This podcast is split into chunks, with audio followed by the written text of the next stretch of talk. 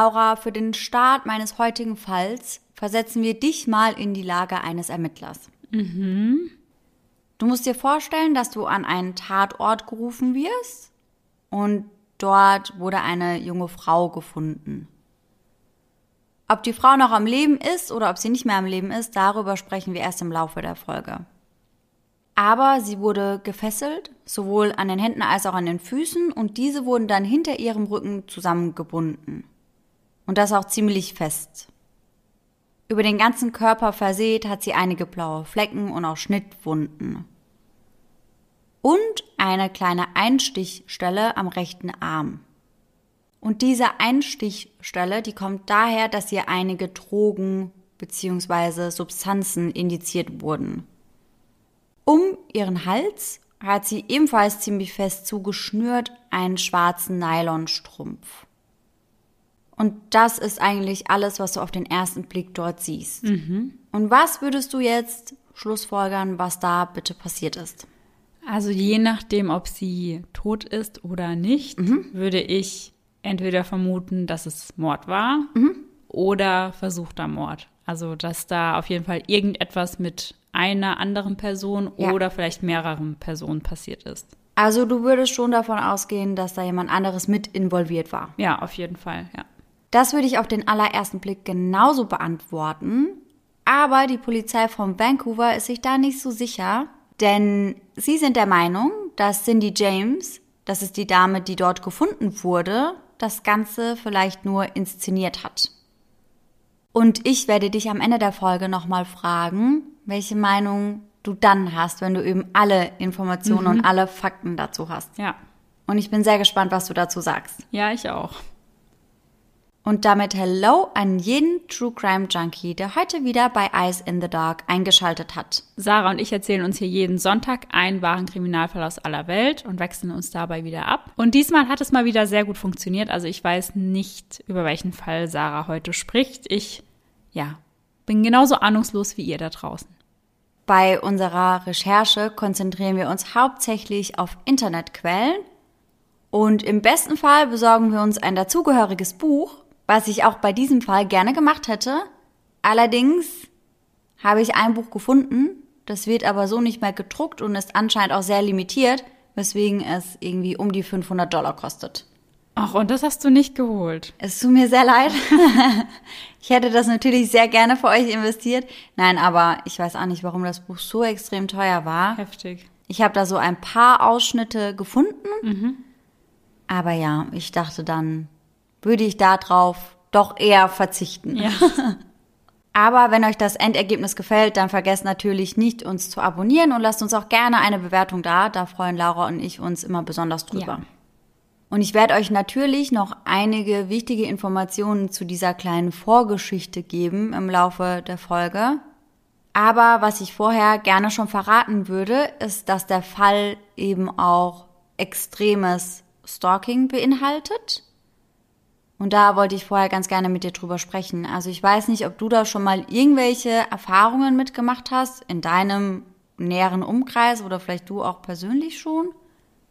Also ich habe das mal mitbekommen bei einer Person und das ging auch relativ schnell wieder vorbei. Aber das war ein Tag, wo ich dann auch bei der Person zu Hause war und es Sturm geklingelt hat an der Tür und als wir gehen wollten, kam die Person auf einmal ums Eck und war dann wieder da und das Oh Gott, ja. war sehr, sehr unheimlich. Ja, ja, ich erinnere mich daran, das hast du mir schon mal Ja, erzählt. und das ging ja zum Glück schnell vorbei, Ja. aber da habe ich auch direkt gedacht, oh Gott, was wird da noch passieren, weil Ja. ich da direkt an so krasse Fälle irgendwie gedacht habe natürlich. Aber ich selbst habe zum Glück noch keine Erfahrung damit gemacht. Ja. Aber ich finde auch das Beunruhigende an Stalking ist, dass es ja jeden treffen kann. Also das kann ja Total. wirklich absolut jedem passieren. Total, weil es passiert ja auch nicht gerade selten. Ich meine, in dem Fall, den du eben erzählt Ja. hast, was du persönlich mitbekommen hast, da kannten sich die Personen ja, Ja. also das Opfer, sage ich mal, und der Stalker. Ja, Aber in ganz vielen Fällen ist das ja auch so, dass man seinen Stalker gar nicht mal unbedingt kennt und ihn gar nicht identifizieren kann. Und das Ja. finde ich irgendwie noch mal unheimlicher. Ja, ich hatte da auch mal über den Fall von Sophie eine Doku gehört, die in Hannover Mhm. getötet wurde und sie wurde ja auch von ihrem Stalker getötet. Ja. Und sie wurde ganz lange gestalkt, aber sie hatte diesen Mensch nie auf dem Schirm, weil der in ihrem Leben gar keine Rolle mehr gespielt hat. Ach krass. Ich kenne den Fall überhaupt nicht, aber muss ich mir anscheinend auf jeden Fall mal anschauen. Ja, auf jeden Fall. In meinem heutigen Fall ist es auch so, dass Cindy, um die es eben geht, um das Stalking-Opfer, dass sie keine Ahnung hat, wer da dahinter steckt. Mhm.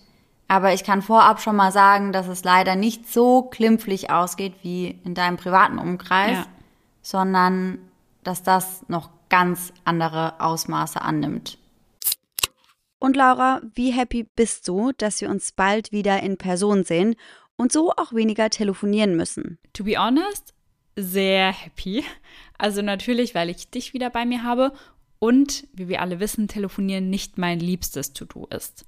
Und wenn du wieder da bist, hast du auch nicht mehr das Problem, so endlos viele Sprachnachrichten von mir anhören zu müssen. Naja, aber ich glaube ja, diese kurzen Sprachnachrichten, die werden auch in Deutschland nicht weniger werden, so wie ich dich kenne. Ich gebe mein Bestes, aber versprechen kann ich natürlich nichts. Aber an der Stelle sprechen wir jetzt erst einmal über unseren heutigen Werbepartner Simon Mobile, der uns ja schon eine Weile begleitet, denn Simon Mobile bietet den perfekten Mobilfunkvertrag mit viel Datenvolumen zum günstigen Preis. Wer jetzt einen Vertrag bei Simon Mobile abschließt, bekommt zunächst einmal 100 GB Datenvolumen für die ersten zwölf Monate geschenkt. Einfach so. Und das kann ja wohl jeder gut gebrauchen. Also wir beide nutzen das ja oft zum Beispiel, wenn wir am Reisen sind und unsere aktuellen Trash-TV-Folgen streamen wollen. Ja, essentiell auf jeden Fall. Ansonsten gibt es bei Simon Mobile normalerweise 12, 17 oder 27 GB Datenvolumen und das schon ab 8,99 Euro im Monat. Und man kann monatlich zwischen den 12, 17 und 27 GB wechseln, je nach Bedarf, was ich persönlich besonders praktisch finde. Ja, ich auf jeden Fall auch. Aber bei Simon habt ihr noch weitere Vorteile. Ihr könnt zum Beispiel monatlich kündigen. Dann habt ihr noch eine Top-D-Netz-Qualität inklusive kostenlosem 5G. Und was wir zwei, Sarah, ja die letzten Monate viel gebraucht haben, die AllNet Flat und das Wi-Fi Calling. Und das alles bekommt ihr bei Simon Mobile. Und hier NeukundInnen wieder aufgepasst. Wer jetzt auf simonmobile.de oder in der App mit dem Code DARK2, also DARK groß und zusammengeschrieben und die Zahl 2 dahinter, einen Vertrag abschließt, bekommt für 12 Monate monatlich 2 GB geschenkt. Das Angebot ist nur bis zum 13.05.2024 gültig, also gar nicht mehr so lang. Und alle Infos findet ihr auf simon.link slash eyes in the dark und wie immer auch nochmal bei uns in den Show Notes. Und dann würde ich sagen, dass wir direkt mit meinem heutigen Fall starten. Wie ich bereits erwähnt habe, geht es in meiner heutigen Folge um Cindy, die im Jahr 1944 am 12. Juni, um ganz genau zu sein, als Cynthia Elizabeth Heck geboren wird.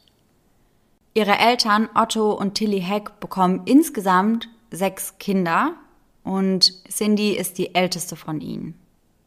Otto war lange als ein Oberst der kanadischen Luftwaffe tätig und Tilly war Mutter und Hausfrau und ich denke, mit sechs Kindern hatte sie auf jeden Fall einiges zu tun. Mhm. Die achtköpfige Familie, die lebte in einem Vorort von Vancouver in British Columbia.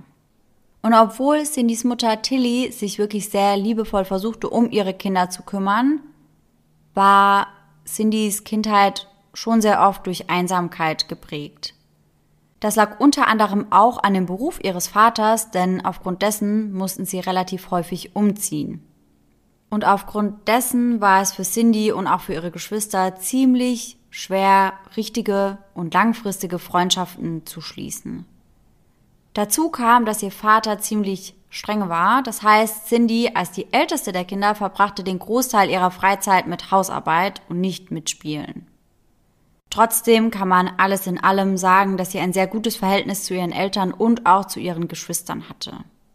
Doch sie hatte eben auch eine ziemlich starke Verpflichtung und eben ziemlich viel zu tun und aufgrund dessen war es schon früh so, dass sie sich extrem nach Freiheit und Eigenständigkeit sehnte.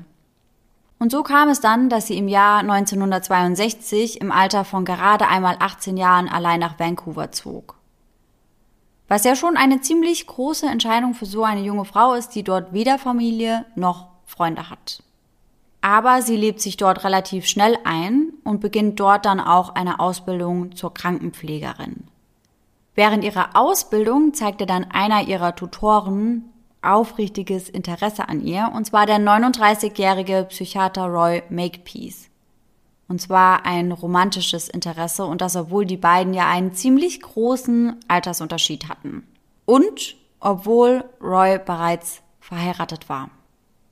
Aber Cindy fand irgendwie auch was an Roy und deswegen bandelten die beiden dann doch relativ schnell miteinander an. Aber zunächst musste das natürlich dann alles streng geheim gehalten werden. Mhm. Bis ins Jahr 1966, denn da entschied Roy sich von seiner damaligen Frau scheiden zu lassen. Und im Juli des gleichen Jahres schloss Cindy dann ihre Ausbildung zur Krankenpflegerin ab und heiratete dann den 18 Jahre älteren Roy, mit dem sie ja mittlerweile schon seit über einem Jahr eine Beziehung führte. Und an dieser Stelle muss mal dazu gesagt werden, dass Cindy gerade 19 Jahre alt ist. Cindy war darüber extrem glücklich und dieses Glück wollte sie mit ihren Eltern teilen. Und deswegen entschied sie sich, ihren Eltern einen Brief zu schreiben. Diese wussten bis dahin aber nicht einmal, dass sie überhaupt verlobt war.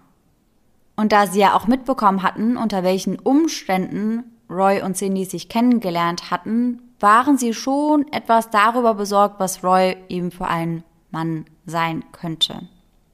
Und ihre Eltern schrieben dann einen Brief zurück, in dem sie eben genau diese Bedenken äußerten und eben sagten, dass sie das Gefühl haben, dass Roy Cindy und ja, vielleicht auch ihre Leichtsinnigkeit und Naivität die man mit 19 halt auch noch eher hat, ja. vielleicht etwas ausgenutzt hat. Und diesen Brief, den wird Cindy Roy höchstpersönlich vorlesen. Aber Roy ist alles andere als leichtgläubig und wird daher relativ schnell skeptisch und bemerkt eben anhand der Art und Weise, wie der Brief geschrieben wurde, dass Cindy den Brief womöglich selbst geschrieben hat. Und das gibt sie dann auch zu. Also sie hatte den Brief selbst geschrieben, der Brief kam nicht von ihren Eltern. Das heißt, auch die Anschuldigung kam ja von Cindy und nicht von den Eltern. Ach, krass. Ja. Und Roy hat sich von vornherein gefragt, warum sie sowas tut. Denn das ist ja schon ein recht merkwürdiges Verhalten, mhm. muss man sagen. Aber er war eben noch total in Love und super happy mit ihr und deswegen hat er das Ganze dann auch relativ schnell wieder unter den Teppich gekehrt. Und dieser kleine Vorfall sollte für Roy ein Hinweis darauf sein, dass Cindy einige persönliche Probleme hatte, die sich aber eher unter der Oberfläche abspielten. Mit der Zeit konnte sie das immer weniger verbergen und ihr Verhalten wurde irgendwie immer unberechenbarer und verwirrender. Es kam unter anderem immer häufiger dazu, dass sie Roy scheinbar grundlos anschrie und anging. Und sie erzählte auch einigen neu gewonnenen Freunden, dass Roy ihr gegenüber gewalttätig wäre. Später stellt sich aber heraus, dass das überhaupt nicht der Wahrheit entsprach. Denn zusammengefasst kann man schon sagen, dass Roy und Cindy bis zu diesem Zeitpunkt eigentlich eine sehr harmonische und gute Ehe geführt hatten. Bis dann eben dieses merkwürdige Verhalten von Cindy immer häufiger wurde und das dann die Beziehung natürlich auch belastet hat. Trotzdem bleiben Roy und Cindy über neun Jahre lang zusammen.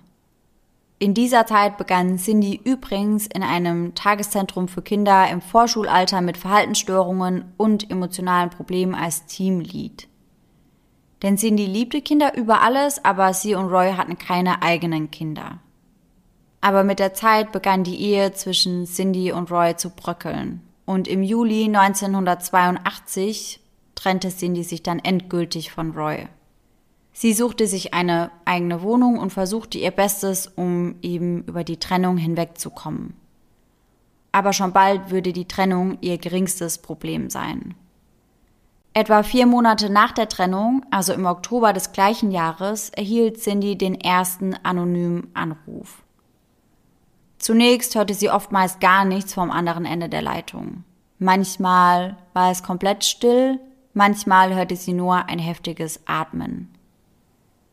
Doch das würde sich schon bald ändern. Denn kurz darauf begann der unbekannte Anrufer mit ihr zu sprechen.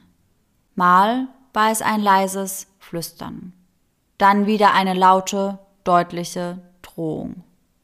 Wenige Tage nachdem die Drohanrufe begonnen hatten, begann Cindy dann, sich beobachtet zu fühlen. Eines Tages, als sich dieses Gefühl wieder einschlich, zog sie dann die Vorhänge im Wohnzimmer zu. Und in der gleichen Sekunde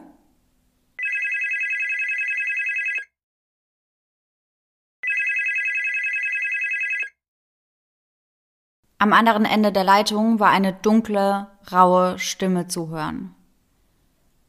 Glaube nicht, dass ich nicht weiß, dass du da drin bist, wenn du die Vorhänge zuziehst. Mhm. Der unbekannte Anrufer, der sprach Cindy immer mit ihrem Namen an. Das heißt, sie wusste zwar nicht, wer er war, aber er wusste anscheinend ganz genau, wer sie war. Und schon bald reichte es Cindy. Sie entschied sich, die Behörden zu kontaktieren und meldete sich mit den Vorfällen bei der Polizei von Vancouver.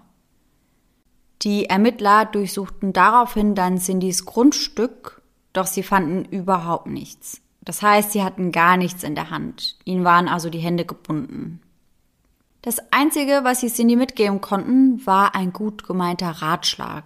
Sie solle vorsichtig sein und am besten Tagebuch über alle künftigen Vorfälle führen.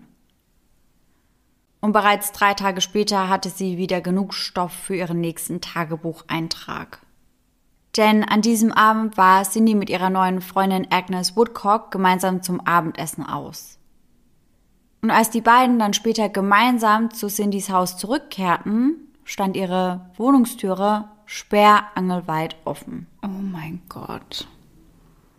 Außerdem wurde eines der Fenster eingeschlagen und alle Kissen auf Cindys Bett wurden aufgeschlitzt mit einem Messer. Oh mein, also wow. Und wer auch immer das getan hatte, der hatte einen Schlüssel auf dem Nachttisch liegen lassen. Und wenn ihr dachtet, dass das schon schlimm war, mhm. dann haltet euch jetzt fest, denn jetzt beginnen die Dinge erst so richtig zu eskalieren. In den nächsten Wochen kam es zu immer mehr unheimlichen Vorkommnissen. Mal hörte Cindy, wie jemand nachts um ihr Haus herumschlich. In regelmäßigen Abständen wurden die Lichter auf ihrer Veranda zerschlagen. Immer und immer wieder wurden ihre Telefonleitungen gekappt. Außerdem wurden schon bald kleine Notizen mit Zeitschriftenausschnitten vor ihrer Haustür hinterlassen. I see you, also ich sehe dich, stand auf einem der Notizen. Auf einer anderen stand Soon, Cindy. Also bald, Cindy. Oh mein Gott, ich habe so Gänsehaut gerade. Ja, und das wird sich wahrscheinlich für den Rest meines Falls auch nicht mehr ändern, denn es wird nicht weniger unheimlich. Mhm. Einige der Zeitungsschnipsel, die zeigten nur Bilder, unter anderem eine Männerhand, die ein Messer in der Hand hielt oder eine Frau, die gewürgt wird. Und eines Tages kam Cindy dann nach Hause und fand etwas vor, was das alles, was ich euch eben erzählt habe, noch übertreffen wird. Denn hinten in ihrem Garten waren drei tote Katzen aufgereiht und aufgehängt an Drähten an einem Baum befestigt. Nein. Mhm. Und dazu hatte der Unbekannte einen Zettel hinterlassen. Und auf diesem Zettel stand You're next, also du bist die Nächste. Mehrmals wurde ihr ein Paket mit rohem Fleisch an ihre Adresse geliefert. Und einmal fand sie ihre Hündin Heidi mit einer fest um ihren Hals gelegten Schnur.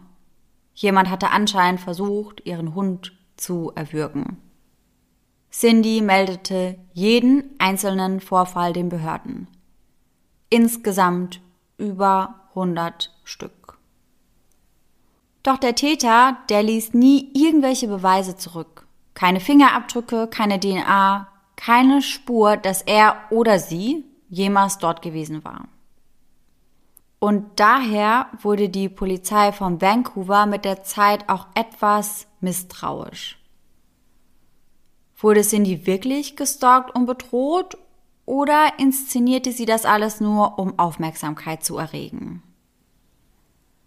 Und diese Bedenken, die verhärteten sich unter anderem aus dem Grund, dass die Polizei das Haus von Cindy schon sehr, sehr häufig überwachte. Und dass immer, wenn ihr Haus überwacht wurde oder ihre Telefonleitung überwacht wurde, dass dann eben nichts passiert ist. Also sie war nie live dabei und haben das nie mitbekommen, dass sie bedroht wurde. Mhm. Das Ganze ist immer nur dann passiert, wenn die Polizei gerade nicht vor Ort war. Aber vielleicht hatte der Stalker ja auch die Polizei im Blick. Einer der zuständigen Beamten, Pat McBride, der schaute regelmäßig nach Cindy. Und nach einer ganzen Weile bot er ihr sogar an, dass er für eine Zeit lang in ihr Gästezimmer einziehen könnte, um sicherzustellen, dass sie wirklich in Sicherheit war. Und Cindy willigte dankend ein.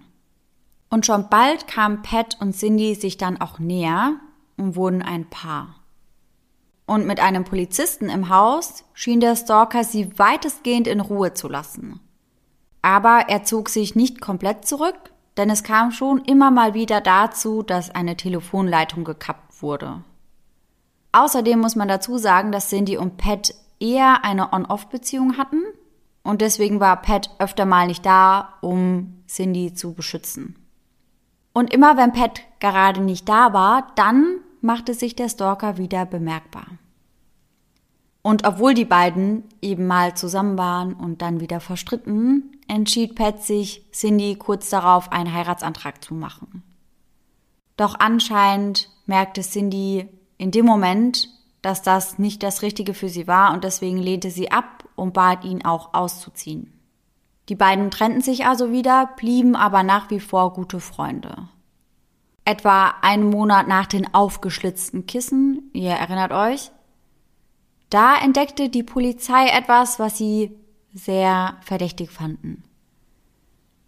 Denn Cindys Ex-Mann Roy, der stand mit seinem Auto, das er vor Cindys Haus direkt geparkt hatte, vor dem Haus und hat einfach nur in Richtung des Hauses gestarrt. Und als sie ihn darauf ansprachen, behauptete er, er habe nur ein Auge auf seine Ex-Frau geworfen, um sicherzustellen, dass es ihr auch gut gehen würde. Allerdings wusste Cindy nichts davon. Später bat Roy sie dann übrigens auch wieder bei ihm einzuziehen, also er wollte gerne eine zweite Chance haben, aber Cindy lehnte sein Angebot ab. Zum Leidwesen von Cindy wurden die Übergriffe immer und immer schlimmer.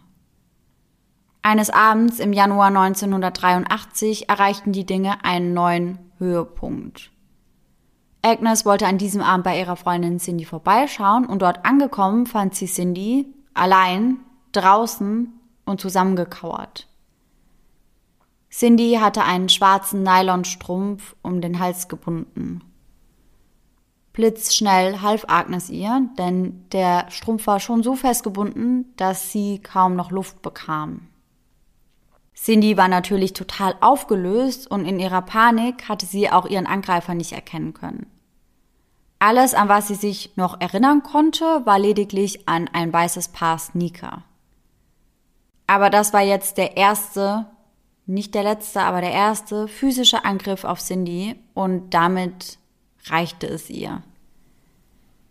Sie entschied sich, dass sie nun wirklich etwas tun müsste, denn die Polizei war ja keine wirkliche Hilfe gewesen bisher. Und deswegen entschied Cindy sich umzuziehen. Sie änderte ihren Nachnamen in James und ließ ihr Auto umlackieren. Für eine kurze Zeit schien das auch zu funktionieren, denn die Lage beruhigte sich für eine Weile. Vielleicht hatte ihr Stalker sie so aus den Augen verloren. Vielleicht hatte er aber auch einfach keine Lust mehr, sie zu schikanieren. Cindy nahm sich daraufhin dann einige Tage bei der Arbeit frei und ging in den Urlaub. Sie wollte einfach mal wieder etwas runterkommen und Stress abbauen, denn bei ihr war in den letzten Monaten ja wirklich einiges los. Zurück auf der Arbeit erwartete sie dann ein handgefertigter Zettel. Welcome back, also willkommen zurück. Oh, ja, da war er also wieder. Mhm. Die Polizei hatte in der Zwischenzeit nach wie vor keine Fortschritte gemacht. Außerdem nahmen sie Cindy schon lange nicht mehr ernst. Sie sagten, Cindy würde sich nicht wie ein, in Anführungszeichen, normales Opfer benehmen. Und Cindy bemerkte natürlich, dass die Polizei sie nicht mehr für voll nahm und deswegen engagierte sie dann einen Privatermittler namens Ozzy Cabin. Und er stattete sie unter anderem mit einem Funkgerät aus, da ihre Telefonleitung ja immer wieder gekappt wurde. Außerdem installierte er einen Panikknopf in ihrer Wohnung für den Notfall. Er versprach, für ihre Sicherheit zu sorgen. Und auch wenn er ihr das versprach, war sich Ozzy trotzdem nicht ganz sicher, ob Cindy wirklich das Opfer eines Stalkers war. Denn man muss dazu sagen, wann immer er mit Cindy darüber sprach, war sie relativ ausweichend. Und es schien auch so, als würde sie einige wichtige Informationen zurückhalten. Das Gefühl hatten auch ihre Eltern, also dass Cindy mehr wusste, als sie zugab. Hier wurde dann häufiger spekuliert, und das glauben auch ihre Eltern, dass sie eben Informationen zurückhielt, weil der Stalker ihr eventuell drohte, dass er ihrer Familie etwas antun würde, wenn sie mehr erzählen mhm. würde. Das wäre zumindest eine logische Erklärung. Also, dass sie ihre Eltern bzw. ihre Nächsten einfach nur schützen wollte. Dennoch war Ozzy sich einfach nicht ganz sicher, woran er bei Cindy war. Aber dann, eines Nachts, wurden Ozzys Zweifel an Cindy ausgeräumt am 30. Januar 1984. Ozzy hörte da gerade Cindys Funkgerät ab, was er in regelmäßigen Zeitabständen immer mal wieder tat. Und dieses Mal hörte er seltsame Geräusche von der anderen Seite. Es hörte sich fast so an, als würde Cindy mit jemandem kämpfen. Ozzy machte sich daraufhin dann so schnell wie möglich auf den Weg zu Cindys Haus, doch als er dort ankam, fand er dort niemanden vor.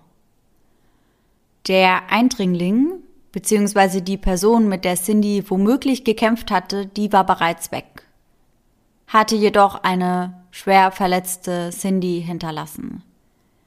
Ihr Puls war nur noch schwach, als Ozzy sie erreichte.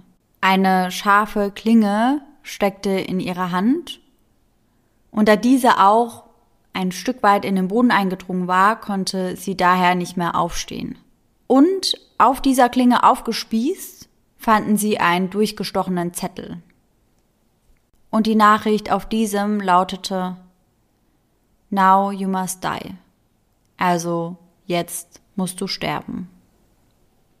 Als Cindy endlich wieder zu sich kam, erzählte sie den Ermittlern, an was sie sich noch erinnern konnte. Aber das war nicht wirklich viel. Cindy gab preis, dass sie einen Mann sah, der durch ihr Tor ging und das nächste, an was sie sich erinnerte, war nur noch ein dumpfer Schlag auf ihren Kopf. Danach habe ihr dann jemand eine Nadel in den Arm gestochen und bereits kurz darauf wurde dann alles schwarz. Die Polizei, die das Ganze schon lange nicht mehr so ernst nahm, war recht ermüdet von Cindys Drama, so wie sie es nannten, und deswegen machten sie sich auch keine besondere Mühe. Das heißt, sie nahmen beispielsweise keinerlei Fingerabdrücke. Auch nicht von der Messerklinge, die Cindy ja durch die Hand durchgestochen wurde. Sie dachten sich, das würde ohnehin nichts bringen, denn ihrer Meinung nach existierte ein Angreifer überhaupt nicht. Cindy würde offensichtlich lügen und hätte sich das Ganze selbst zugefügt. Ozzy Cabin, also der Privatermittler von Cindy, der war mittlerweile aber überzeugt, dass Cindy die Wahrheit sagte. Er glaubte überhaupt nicht daran, dass Cindy sich das selbst angetan hätte. Und Cindys Familie stimmte dem auch zu. Ihr Stalker musste einfach ein extrem gewiefter und intelligenter Mann sein, der genau wusste, wann er sich zurückhalten und wann er zuschlagen musste. Er wollte die Polizei glauben machen, dass Cindy log dass sie womöglich ihren Verstand verloren hatte. Und mit diesem Spielchen trieb er Cindy tatsächlich in den Wahnsinn. Sein Plan ging also auf. Denn Cindy litt mehr und mehr an extremen Angstzuständen. bis sie irgendwann in die psychiatrische Klinik Lionsgate eingewiesen wurde. Allerdings wurde sie nach fünf Tagen wieder entlassen, weil sie keine Gefahr für sich selbst oder für andere darstellte. Nach dem Aufenthalt in der Klinik entschied sie sich erneut umzuziehen. Dieses Mal ging es für sie nach Richmond. Und wenn ihr denkt, es kann nicht schlimmer werden, dann habt ihr falsch gedacht. Denn die Drohanrufe sind mittlerweile das kleinste Problem. Auch wenn diese in regelmäßigen Abständen immer noch stattfinden. Diese sind aber immer zu kurz, um sie zurückzuverfolgen. Die Polizei hatte eine 24-Stunden-Überwachung angeordnet, diese wurde allerdings wieder abgebrochen, da nichts Verdächtiges aufgetreten war. Kurze Zeit später kommt es dann aber zu einem erneuten Höhepunkt. Am 5. Dezember 1985. An diesem Tag wurde Cindy knapp zehn Kilometer von ihrem Haus entfernt, halb bewusstlos, in einem Graben aufgefunden. Um ihren Hals hat sie wieder einen schwarzen Nylonstrumpf geschnürt. Außerdem findet sie auch hier wieder eine Einstichstelle an ihrem Arm. Ihr kompletter Körper war voll mit Blutergüssen und Schnittwunden. Außerdem trug sie einen Arbeitsstiefel, aber nur einen, der offensichtlich einem Mann gehörte mhm. und ein Handschuh. Und aufgrund der Jahreszeit war es natürlich relativ kühl draußen, weswegen Cindy stark unterkühlt war. Und wie bei den vorherigen Angriffen hat sie keinerlei Erinnerung. Sie wusste also überhaupt nicht, wo sie war und vor allem auch nicht, wie sie dorthin gekommen war. Agnes, ihre Freundin, machte sich zunehmend Sorgen und deswegen entschieden sie und ihr Mann Tom, sich regelmäßig, also ein paar Nächte pro Woche bei Cindy zu übernachten.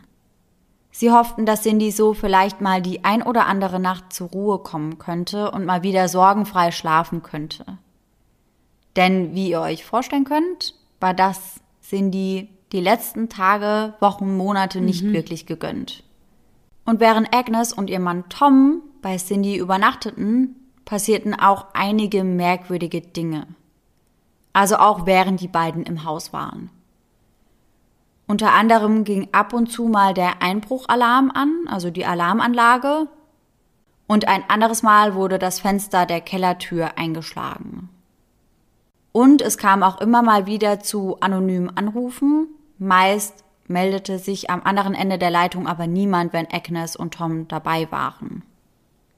Doch darüber hinaus kam es erst einmal zu nichts Schlimmeren. Das heißt, einige Monate lang kühlten die Dinge wieder etwas ab. Doch im April 1986 erhitzten sie sich wieder. Wortwörtlich. Denn Agnes und Tom schliefen mal wieder bei Cindy und als sie aufwachten, da stellten sie fest, dass es im Erdgeschoss brannte. Als Agnes und Tom das bemerkten, wollten sie natürlich sofort die Feuerwehr alarmieren, doch die Telefonleitungen, die waren mal wieder durchgetrennt. Und auch den Notrufknopf, den der Privatermittler eigentlich installiert hatte, der funktionierte nicht. Das heißt, Agnes und Tom rannten beide nach draußen, um bei den Nachbarn Hilfe zu holen. Direkt vor Cindys Haus stand ein Mann am Straßenrand. Und Tom sah ihn und rief ihm entgegen, rufen Sie die Feuerwehr. Aber anstatt zu helfen, rannte dieser unbekannte Mann einfach davon. Als die Rettungskräfte und die Feuerwehr am Tatort erschienen, da wurde relativ schnell klar, dass das Feuer kein Unfall war, sondern dass das Feuer ganz gezielt gelegt wurde, und zwar im Inneren des Hauses. Jedoch gab es keinerlei Anzeichen für einen Einbruch. Die Feuerwehr und die Ermittler gingen davon aus, dass es höchstwahrscheinlich Cindy war, die das Feuer gelegt hatte. Denn man muss dazu sagen, Cindy war zum Zeitpunkt des Brandes nicht zu Hause.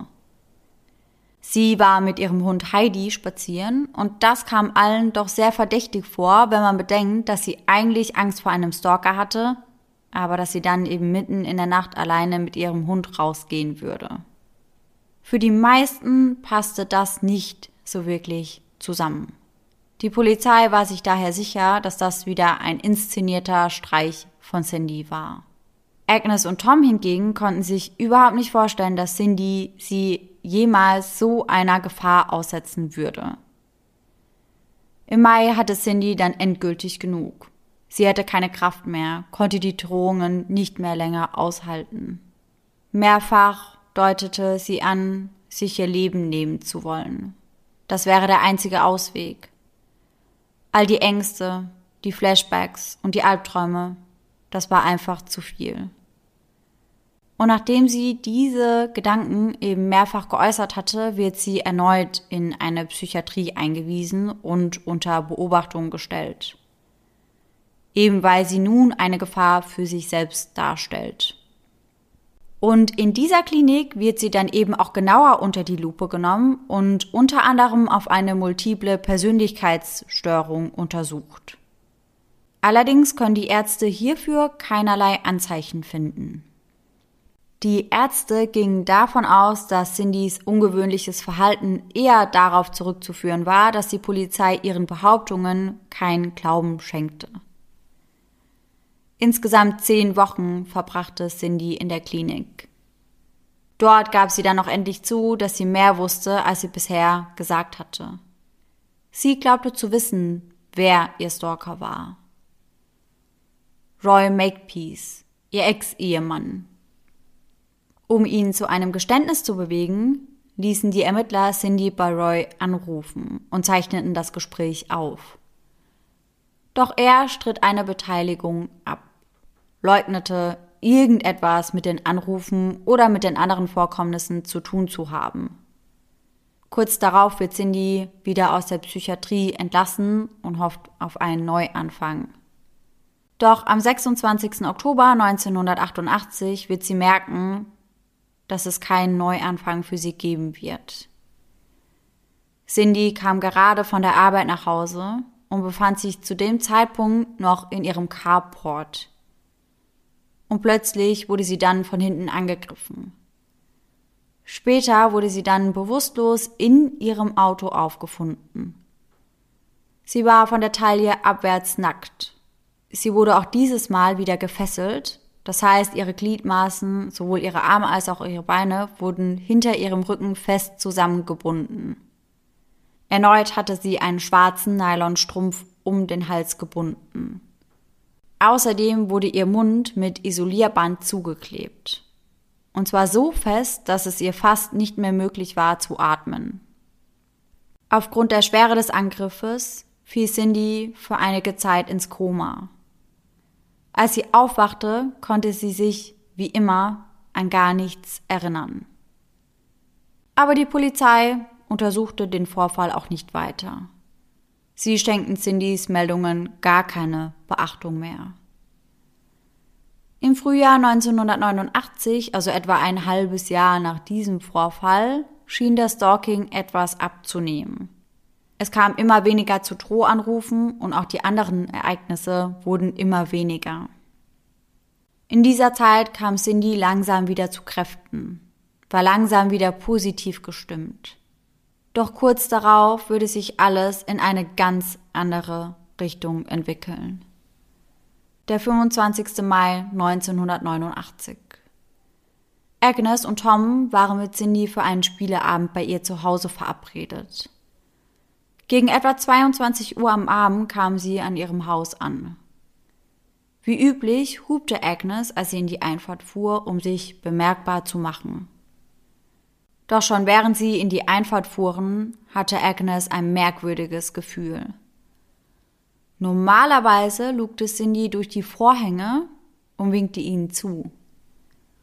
Doch dieses Mal passierte nichts. Die Vorhänge, die waren offen. Normalerweise zog Cindy die Vorhänge ja immer zu, aus Angst, dass sie beobachtet werden könnte. Außerdem stand ihr Wagen nicht wie üblich im Carport.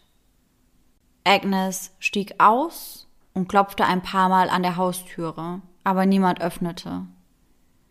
Und Cindy hatte seit kurzem ihren Keller untervermietet, weswegen Agnes und Tom den neuen Mieter aufsuchten.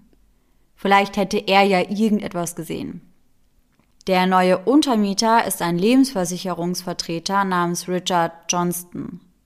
Aber er wusste nicht, wo Cindy war. Agnes und Tom wussten überhaupt nicht, was sie tun sollten und hatten schon ziemlich große Sorge um ihre Freundin. Und deswegen entschlossen sie sich, nach Hause zu fahren und von dort aus dann die Polizei zu informieren. Auf dem Weg nach Hause fuhren sie an einem Einkaufszentrum vorbei, in dem Cindy häufig einkaufen war. Und deswegen schauten sie eben auch etwas genauer hin, als sie an dem Parkplatz vorbeifuhren und entdeckten Cindys Wagen. Doch auch hier gab es von Cindy weit und breit keine Spur. Und das kam den beiden nun wirklich komisch vor und deswegen entschieden sie sich direkt auf die Polizeiwache zu fahren. Die Frau am Empfang sagte den beiden allerdings, dass sie 24 Stunden lang warten müssten, bevor sie irgendetwas unternehmen könnten. Aber Agnes war wohl sehr, sehr hartnäckig, denn kurz darauf war dann ein Streifenwagen auf dem Weg zu Cindys Wagen. Der Streifenpolizist, der leuchtete dann mit seiner Taschenlampe in Cindys Auto und bemerkte dabei Blut an der Fahrertür. Oder zumindest eine rote Substanz, die aussah wie Blut. Und daraufhin forderte er dann Verstärkung an. Bei der weiteren Untersuchung des Wagens fanden sie im Inneren vier Tüten mit Lebensmitteln und ein eingepacktes Geschenk auf dem Beifahrersitz. Cindys Portemonnaie, ihre Bankkarte und ein Einzahlungsbeleg wurden unter ihrem Wagen gefunden. Im ersten Moment vermuteten die Ermittler, dass das vielleicht bei einem Kampf passiert war, also dass die Sachen runtergefallen mhm. waren. Aber es sah eher so aus, als wären sie dort fein säuberlich abgelegt worden. Mhm. Gegen kurz nach 1 Uhr in der Nacht ließ Agnes, die einen Zweitschlüssel hatte, die Ermittler in Cindys Wohnung. Und man konnte erahnen, dass Cindy auf jeden Fall vorhatte, an dem Abend wieder nach Hause zu kommen, denn das Kartenspiel, das sie mit Agnes und Tom spielen wollte, das war bereits auf dem Tisch gerichtet. Ansonsten schien bis auf die offenen Vorhänge nichts ungewöhnlich. Cindys Wagen wurde gegen etwa 2.30 Uhr abgeschleppt und gegen 3.16 Uhr trafen die Ermittler dann in Roys Wohnung ein, also bei ihrem Ex-Ehemann. Sie erkundigten sich dann, was er denn am Abend zuvor gemacht hätte doch Roy hat ein Alibi. Und ein Freund von ihm, der bestätigt das auch. Roy erwähnt nun nur zwei ungewöhnliche Nachrichten, die er 1988, also ein Jahr zuvor, auf seinem Anrufbeantworter vorgefunden hatte. In beiden Aufnahmen war eine raue Stimme zu hören, die flüsterte.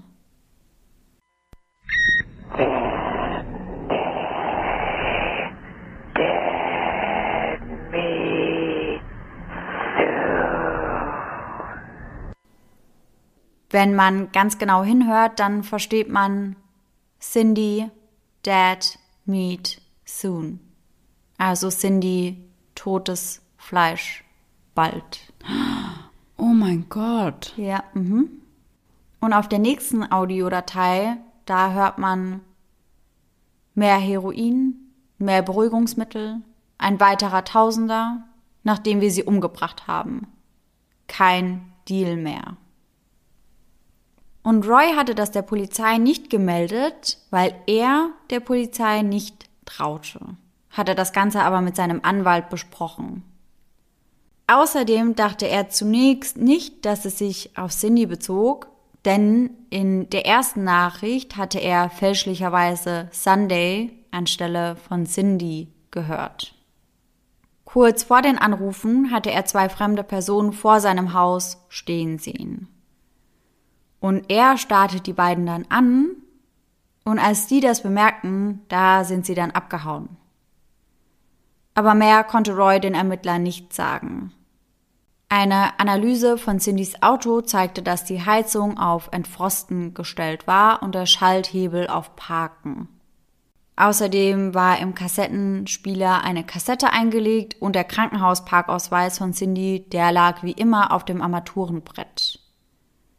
Der Aschenbecher des Wagens, der war geschlossen, allerdings befanden sich darin sechs Kippen der Marke Cameo. Cindys Lieblingsmarke, also auch nichts Ungewöhnliches. Zwischen den Vordersitzen fanden sie zahlreiche Schnellzahlungsscheine und Umschläge der Bank of Montreal. Im Handschuhfach fanden sie einige Karten, Papiere und ein Sofrex Handnotrufgerät.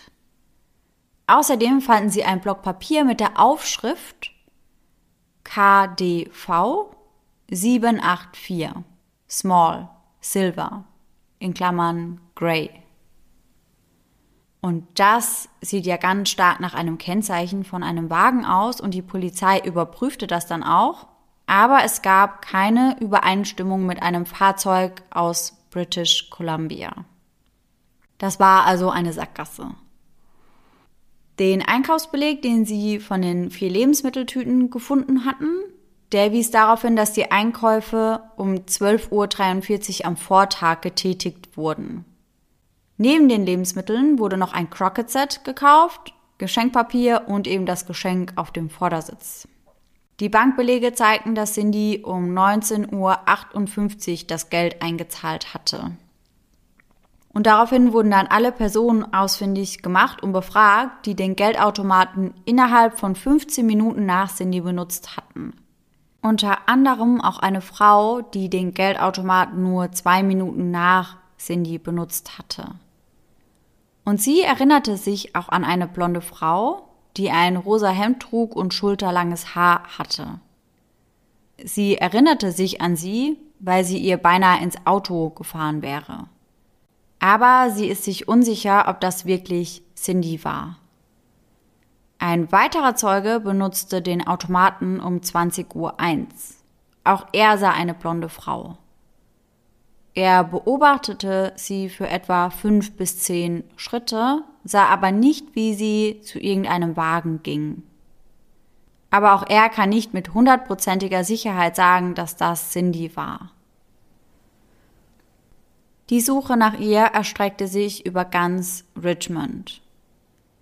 Bei der Suche nach Cindy wurden Hubschrauber, Streifenpolizisten und Luftkissenboote eingesetzt.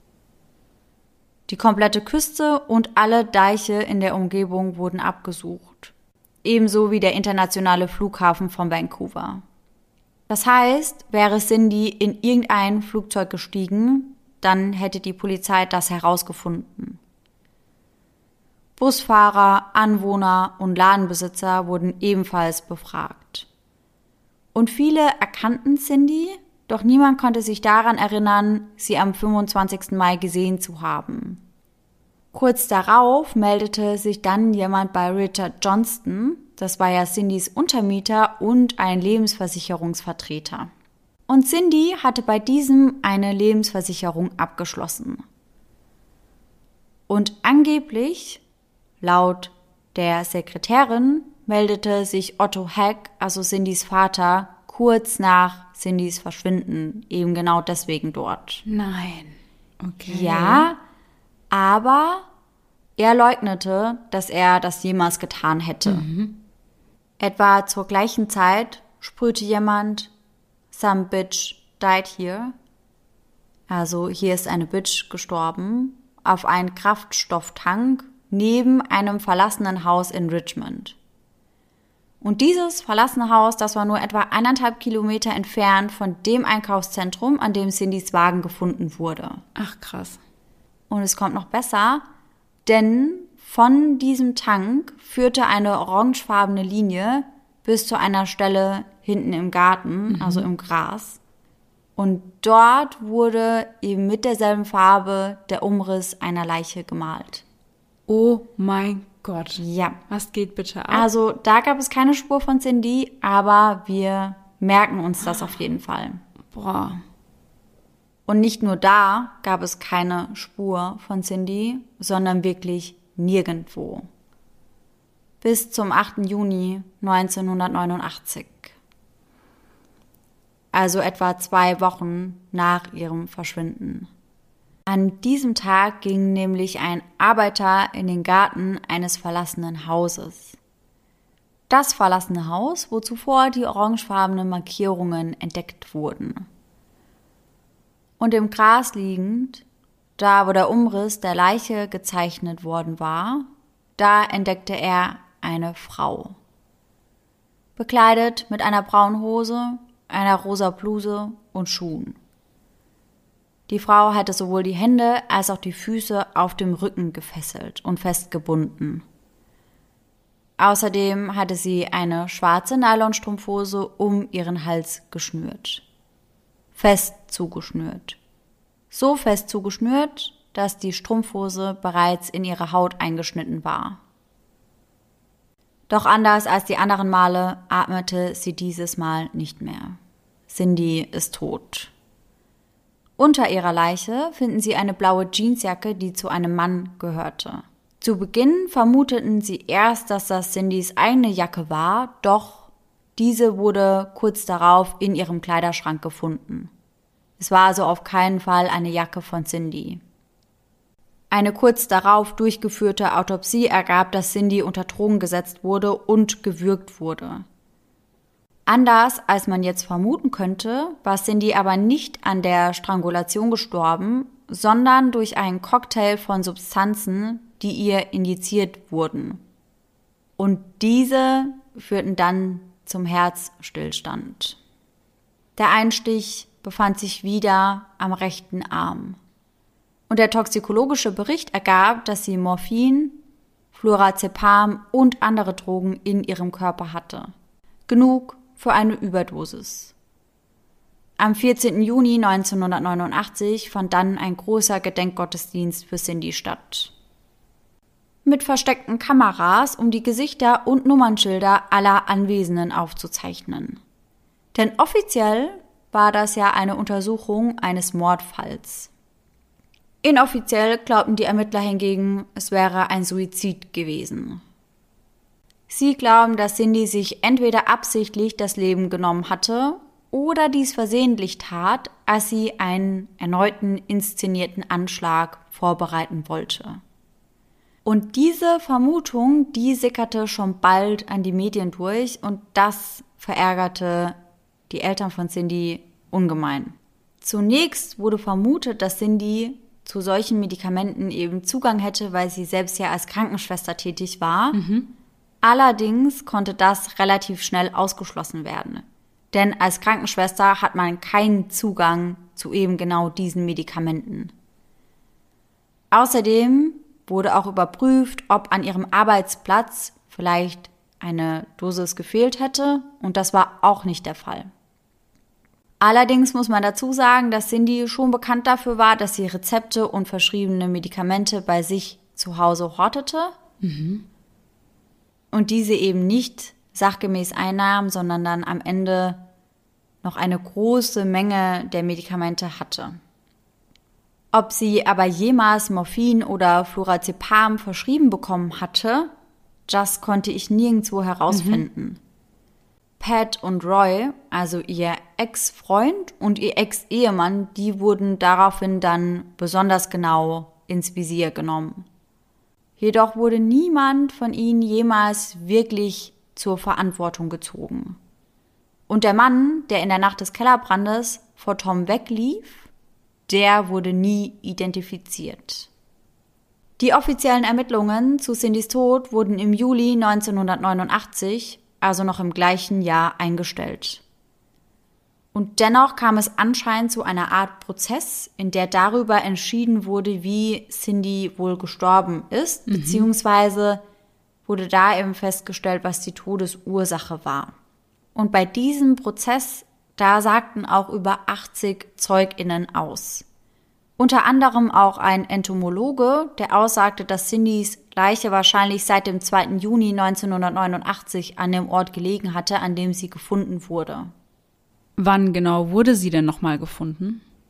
Cindy wurde am 8. Juni gefunden. Das heißt, sie lag seit etwa sechs Tagen, also seit knapp einer Woche dort. Mhm.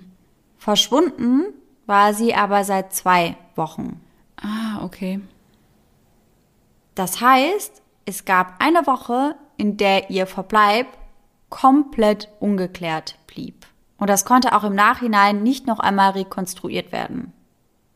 Nach den ganzen Zeugenaussagen stellten die Geschworenen fest, dass Cindy an einem unbekannten Ereignis gestorben war und stuften ihren Tod daher als unbestimmt ein. Aber Cindys Eltern sind sich nach wie vor sicher, dass es Mord war. Zu dem Fall gibt es auch eine Folge von Unsolved Mysteries. Ah, okay. Und in der Folge sprechen eben auch Tilly und Otto Heck, also ihre Eltern, und Otto sagt, die Polizei untersuchte nicht die Möglichkeit eines Mordes. Sie untersuchten nicht, dass jemand sie ermordet hat, sondern konzentrierten sich nur darauf zu beweisen, dass sie Selbstmord begangen hat. Ihre Eltern zweifeln extrem an, dass sie sich hätte selbst fesseln können, nachdem sie sich selbst den Drogencocktail injiziert hatte. Mhm. Aber ein Mediziner, der behauptet das Gegenteil, denn er sagt, es muss etwa zwischen 15 und 60 Minuten gedauert haben, bis die Drogen gewirkt hätten. Und ein Knotenexperte, der sagt, Cindy hätte nur etwa drei Minuten gebraucht, um sich so zu fesseln. Also er hält das nicht für unmöglich, dass sie das selbst getan hat. Cindys Familie argumentiert allerdings auch, dass es eigentlich unmöglich war, dass Cindy so lang an Ort und Stelle lag, ohne gefunden zu werden. Denn das verlassene Haus, das befand sich auf einer viel befahrenen Straße. Außerdem war es zu der Zeit außergewöhnlich warm. Und ganz in der Nähe des Fundortes, da lebte ein Bauarbeiter in einem Van, also der lebte quasi vor dem verlassenen Haus. Mhm. Aber weder er noch irgendwer anderes hatte irgendetwas gerochen, mhm. was sie als sehr unwahrscheinlich empfinden ja. bei den recht hohen Temperaturen. 1992 äußern sich Ozzy Cabin und ein weiterer Privatermittler in einem Gespräch mit der Vancouver Sun. Die beiden Privatermittler sind beide überzeugt, dass Cindy ermordet wurde. Und das nicht nur aufgrund des Geruches, was ich eben schon angesprochen habe, sondern auch aufgrund der Tatsache, dass die Witterungsbedingungen nicht zu der vorgefundenen Leiche gepasst haben. Außerdem gab es keinerlei Anzeichen für irgendwelche tierischen Aktivitäten, was auch sehr ungewöhnlich ist. Ein weiterer Punkt, den die beiden Privatermittler als äußerst merkwürdig empfinden, ist die Sauberkeit ihrer Schuhe. Denn ihre Schuhe, die sie trug, die sahen eben aus, als wären sie frisch poliert worden. Also die waren völlig sauber und makellos. Die Privatermittler, die sind sich sicher, dass die Schuhe anders aussehen würden, wenn Cindy dort länger gelegen hätte. Außerdem steht ja auch immer noch die Frage offen, wem die Jacke unter Cindy gehörte. Die Polizei hatte übrigens berichtet, dass diese ordentlich zusammengefaltet war. Dabei haben andere Augenzeugen ausgesagt, dass sie zerknittert war. Und deswegen gehen die Privatermittler davon aus, dass Cindy an einem anderen Ort getötet wurde und dann in der Jacke zu dem verlassenen Haus getragen wurde. Und das wahrscheinlich nur etwa sechs bis acht Stunden bevor ihre Leiche entdeckt wurde. Aber das ist natürlich nur die Theorie der beiden Privatermittler. Und ich habe euch ja ganz am Anfang schon gesagt, dass es eben unterschiedliche Theorien zu dem Fall mhm. gibt. Und ich habe mir mal die zwei offensichtlichsten Theorien angeschaut und mir eben angeschaut, was spricht für die eine Theorie, was spricht dagegen, was könnte für die andere Theorie sprechen. Und das gehen wir jetzt einmal durch. Die erste Theorie lautet, wie ihr euch sicherlich denken könnt, dass Cindy Opfer eines Mordes wurde. An diese Theorie glauben sowohl Cindys Eltern als auch etliche Online-Detektive, so wie wir mhm. zwei und wie ihr alle eigentlich, und eben auch die zwei Privatermittler.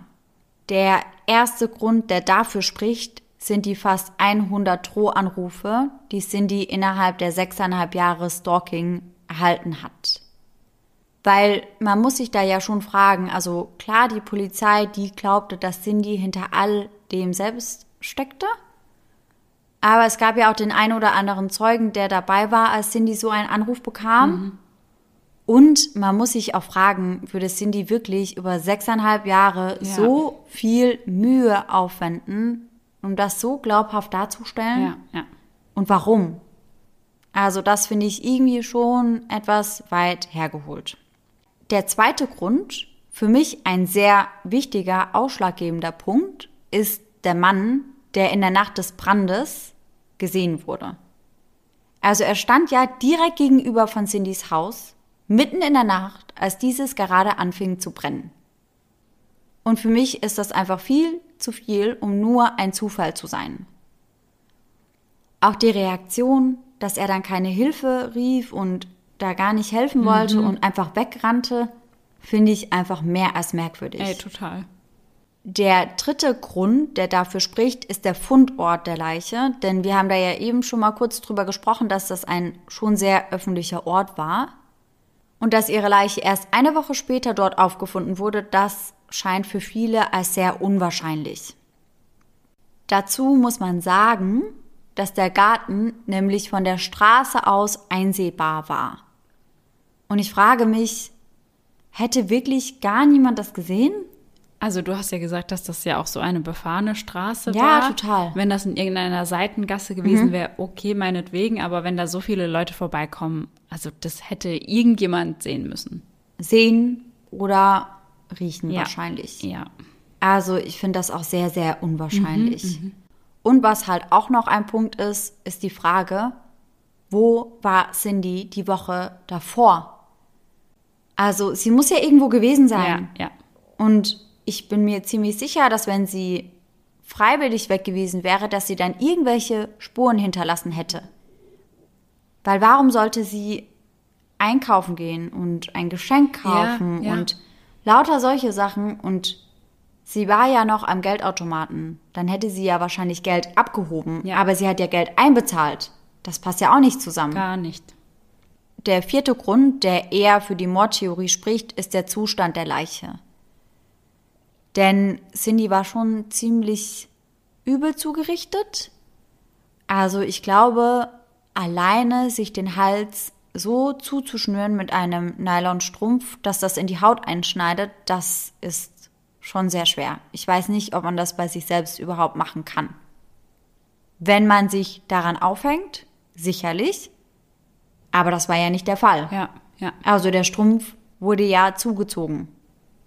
Und ich habe mich auch vorhin schon gefragt, als du das erzählt hast, welche Reihenfolge soll das denn gewesen sein? Mhm. Erst die Drogen, dann der Strumpf und sich dann noch fesseln oder wie stellen die sich das vor, frage ich mich da. Ja, das frage ich mich auch. Also die Drogen hat sie sich ziemlich wahrscheinlich zuerst wenn spritzen müssen.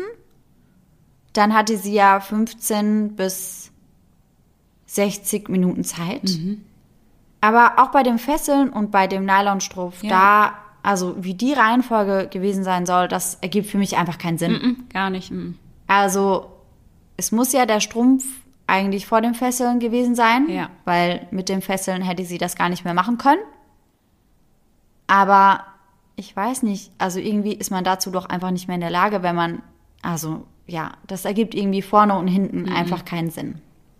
Dazu kommt, dass Cindy ja des Öfteren bei den Angriffen zuvor entkleidet aufgefunden wurde, zumindest untenrum. Aber es gab wohl einige Gründe, die darauf schließen ließen, dass sie umgezogen wurde, beziehungsweise wieder angezogen wurde. Also auch sehr merkwürdig. Ja. Und wenn wir bei der Mordtheorie sind, dann schauen wir uns natürlich auch an, wer denn prinzipiell ein Motiv und eine Möglichkeit gehabt hätte. Und ich würde jetzt mal annehmen, dass es eine Person war, die Cindy kannte. Und dann gibt es eigentlich nur zwei Hauptverdächtige. Nämlich einmal ihren Ex-Mann Dr. Roy Makepeace oder eben ihren Ex-Freund Pat McBride. Und Roy hatte definitiv ein Motiv, denn Cindy hatte ihn verlassen und es war auch kein Geheimnis, dass er sie unbedingt zurückhaben wollte. Und es ist schon irgendwie verdächtig, dass die Anrufe kurz nach der Trennung der beiden anfingen. Auch die Tatsache, dass die Polizei ihn das eine Mal vor dem Haus von Cindy erwischt hatte, finde ich irgendwie verdächtig. Und auch, dass Roy Arzt war, das würde natürlich für ihn als Täter sprechen. Ah, ja. Mhm. Denn er hätte auf jeden Fall Zugang zu Morphin, Flurazepam oder eben anderen Substanzen gehabt, die in Cindys System gefunden wurden. Und er hätte wahrscheinlich auch gewusst, welche Kombination da tödlich enden würde. Ja, genau. Und Cindy wurde ja vorher auch öfter mal ruhig gestellt Ja. bzw. betäubt. Und er hätte auch ganz genau gewusst, welche Dosierung es braucht, um sie nur zu betäuben und welche es braucht, um sie zu töten. Ja, ja. Außerdem war er ja auch Psychiater, weswegen er wahrscheinlich ein Grundverständnis dafür gehabt hätte, wie er mit Cindy und auch mit den Ermittlern Psychospielchen spielen könnte. Aber was man dazu sagen muss, Cindy hatte ihn ja einmal damit konfrontiert und dieses Gespräch wurde ja auch aufgenommen und ich habe das Gespräch auch angehört und das hat nichts zu heißen. Aber ich finde, dass Roy da schon sehr überrascht wirkt, als Cindy ihn beschuldigt. Und ich habe schon irgendwie das Gefühl gehabt, dass das, was er da gesagt hat, sehr aufrichtig war. Allerdings, wie gesagt, es kann natürlich auch sein, dass er einfach nur ein guter Schauspieler ist. Ja. Weil er wollte ja, wenn er es war, sicherlich nicht auffliegen. Aber wir hätten ja auch noch eine andere Option, denn wenn Roy es nicht war, dann könnte es ja auch Pat McBride gewesen sein. Es könnte nämlich sein, dass er die Drohanrufe tätigte, um sich so der Frau nähern zu können, in die er verliebt war. Denn er wusste, dass Cindy ziemlich wahrscheinlich die Polizei einschalten würde, wenn das weiter so geht. Und er hätte sicherlich dafür sorgen können, dass er eben dem Fall zugeteilt wird. Dadurch wäre Cindy in einer verletzlichen Lage gewesen. Und diese kann man natürlich gut ausnutzen. Ich meine, er hat ihr dann vorgeschlagen, hey, ich kann bei dir einziehen und dann bist du in Sicherheit.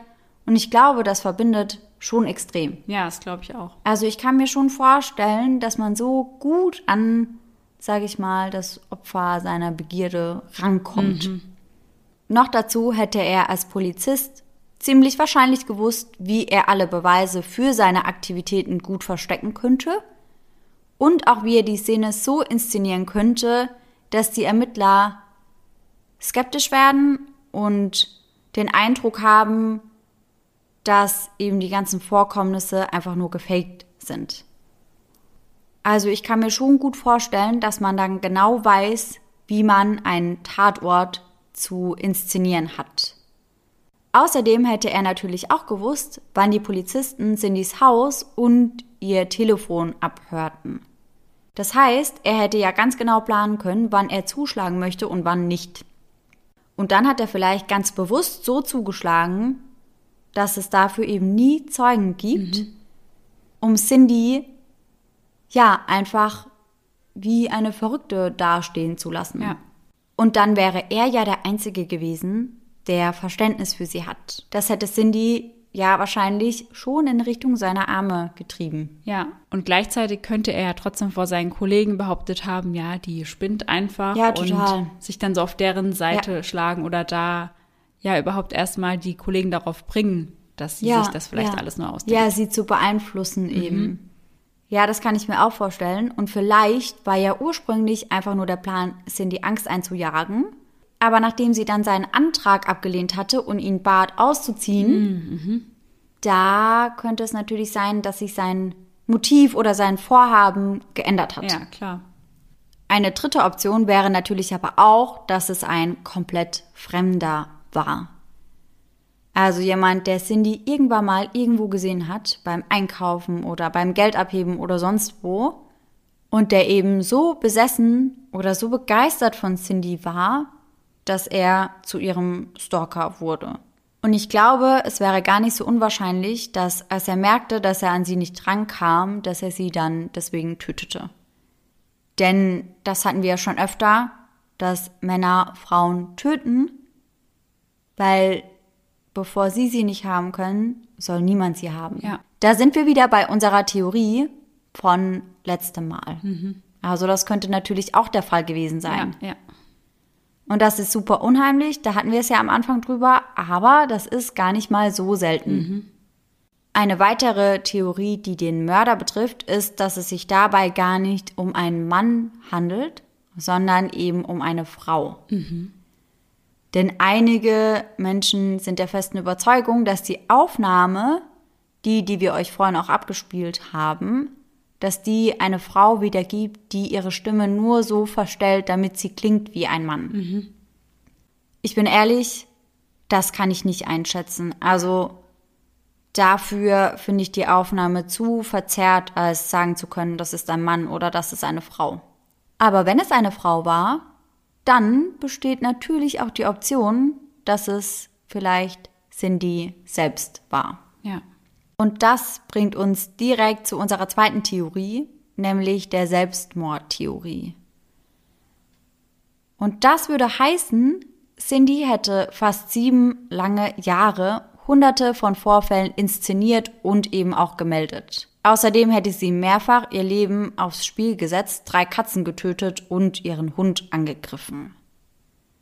Und das alles nur, um glaubhaft zu sein. Prinzipiell wäre es laut der Ermittler, also auch wenn man sich eben mal die Einschätzung des Knotenexperten und der Gerichtsmedizin anschaut, wäre es schon möglich gewesen, dass Cindy sich das selbst angetan hat. Und dabei ist ja ganz egal, ob das einfach nur wieder ein inszenierter Angriff sein sollte und sie sich aus Versehen eine Überdosis gespritzt hat oder ob das Ganze vorsätzlich war. Das Ganze würde insofern Sinn ergeben, dass der Täter in fast sieben Jahren nicht eine einzige Spur, also wirklich keinerlei verwertbare Hinweise hinterlassen hat. Und das finde ich schon irgendwie auch sehr, sehr unwahrscheinlich mhm. irgendwo. Also er hätte sich in sieben Jahren keinen einzigen Fehltritt erlaubt. Und das, obwohl die Polizei am Anfang ja schon sehr involviert war. Ja. Viele Menschen glauben, dass Cindy an einer dissoziativen Identitätsstörung litt. Das heißt, sie hätte eine gespaltene Persönlichkeit gehabt.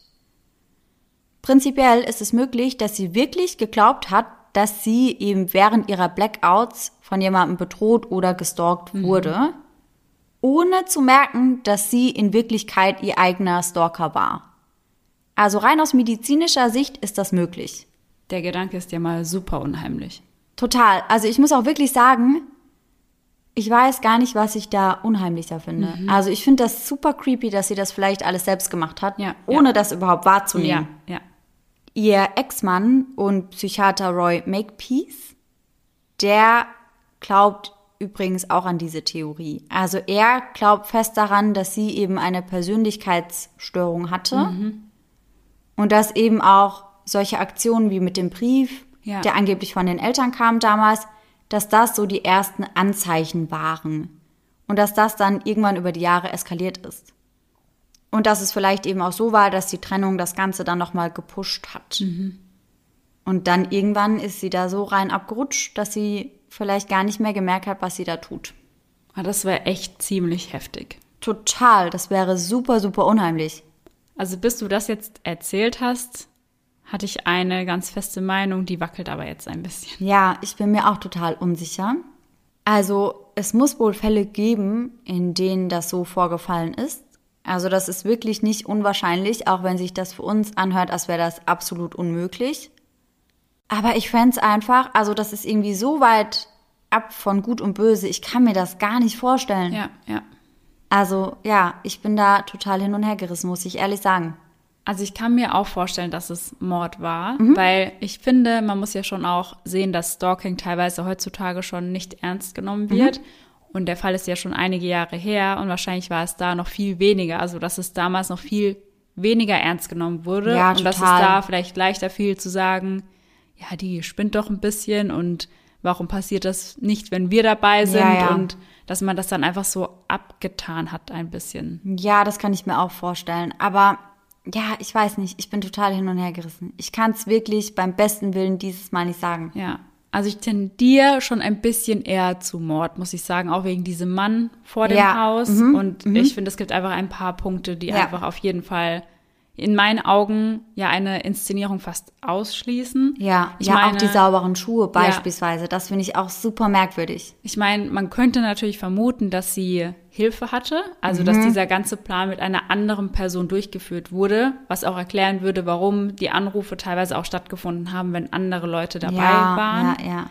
Aber ist halt die Frage, wie wahrscheinlich das ist. Ja, das halte ich fast für ziemlich unwahrscheinlich. Weil ich glaube, wenn sie das gemacht hat, dann wirklich, weil sie nicht verstanden hat, dass sie das macht. Und ich glaube, jede Person, die sie da hätte einweihen wollen, hätte ihr gesagt, Cindy, nein, das geht so nicht. Also das halte ich für sehr unwahrscheinlich. Aber ja, ich weiß es einfach nicht. Vor allem muss ich auch schon sagen, ich finde sowohl Roy, also ihr Ex-Mann, als auch Pat, also ihr Ex-Freund, wären schon beide gute potenzielle Täter. Ja, das stimmt allerdings. Also die Argumente, die du aufgeführt Ja. hast, die ja könnten schon dafür sprechen. Ja, also gerade, dass Roy eben Zugang zu den Medikamenten Ja. gehabt hätte und dass Pat beispielsweise ja auch gewusst hätte, wann die Polizei vor Ort ist oder Ja, abhört. ja. Das sind schon Sachen, das hätte es den beiden schon etwas leichter gemacht. Mhm, auf jeden Fall. Und man darf ja auch nie vergessen, dass eben eine Trennung oder ein Verlassen schon auch ganz schön schlimme Emotionen hervorrufen kann, Ja, ja. die sich bei manchen eben auch so zeigen können. Mhm, absolut. Also ein Motiv wäre auf jeden Fall da gewesen, Ja. bei beiden. Ja, ja, ganz klar. Wow, also das ist echt alles sehr, sehr heftig, egal Mhm. wie es passiert ist. Aber ja, wie gesagt, ich glaube doch dann eher, dass es ein Fremdverschulden war. Ich bin sehr gespannt, was ihr denkt. Ja.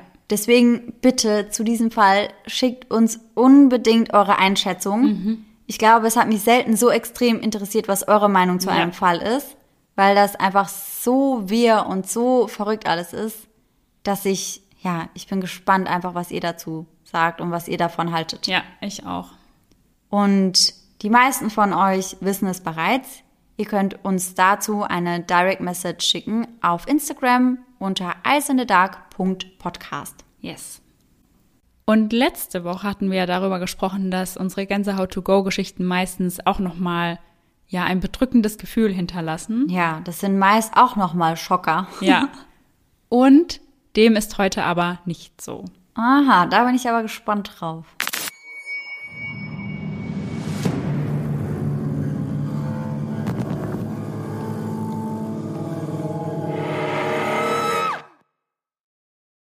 Die heutige Story stammt von Nela. Sie schreibt, Hi ihr zwei. Mein Bruder feierte ungefähr seinen zehnten Geburtstag und hatte dazu zwei, drei Freunde zu einer Übernachtungsparty eingeladen. Sein Zimmer hatte bodentiefe Fenster und eine Tür in den Garten hinaus. Er und seine Freunde blieben am Abend noch wach, als es plötzlich an das Fenster klopfte. Die Jungs erstarrten vor Angst, doch irgendwann trauten sie sich, den Vorhang ein wenig zur Seite zu schieben. Da sahen sie eine Hand und zogen den Vorhang sofort wieder zu. Das hätte ich auch gemacht. Vor lauter Angst gingen sie zu meiner Mutter. Sie konnte die Jungs zwar beruhigen, doch ihr war auch etwas mulmig zumute. Am nächsten Tag stellte sich heraus, dass unser Großvater, der in der Nachbarschaft wohnte, an das Fenster geklopft hatte, weil er den Jungs einen Mitternachtssnack vorbeibringen wollte. Einen Mitternachtssnack. ja. Wow, okay. Da hat er den aber einen richtigen Schock eingejagt, Ja. der gute Opi. Das war dann ein Mitternachtsschock und kein ja, Mitternachtssnack. echt so. Also auf jeden Fall ein guter Gänsehaut-to-go-Moment zum Abschluss, würde ich sagen, nach diesem Fall. Ja, auf jeden Fall. Und da wissen wir auch ganz genau, was Sache war. Ja. Da war es der Opi. Ganz anders als bei unserem Fall, wo wir gar keine Ahnung haben, wer Ja, verantwortlich ja. ist. Deswegen, Deswegen- ist das ein guter Abschluss. Ja, allerdings. Und dann hoffen wir natürlich, dass ihr alle nächsten Sonntag wieder mit dabei seid. Und bis dahin, schöne Träume. Bis dann. Tschüss. Tschüssi.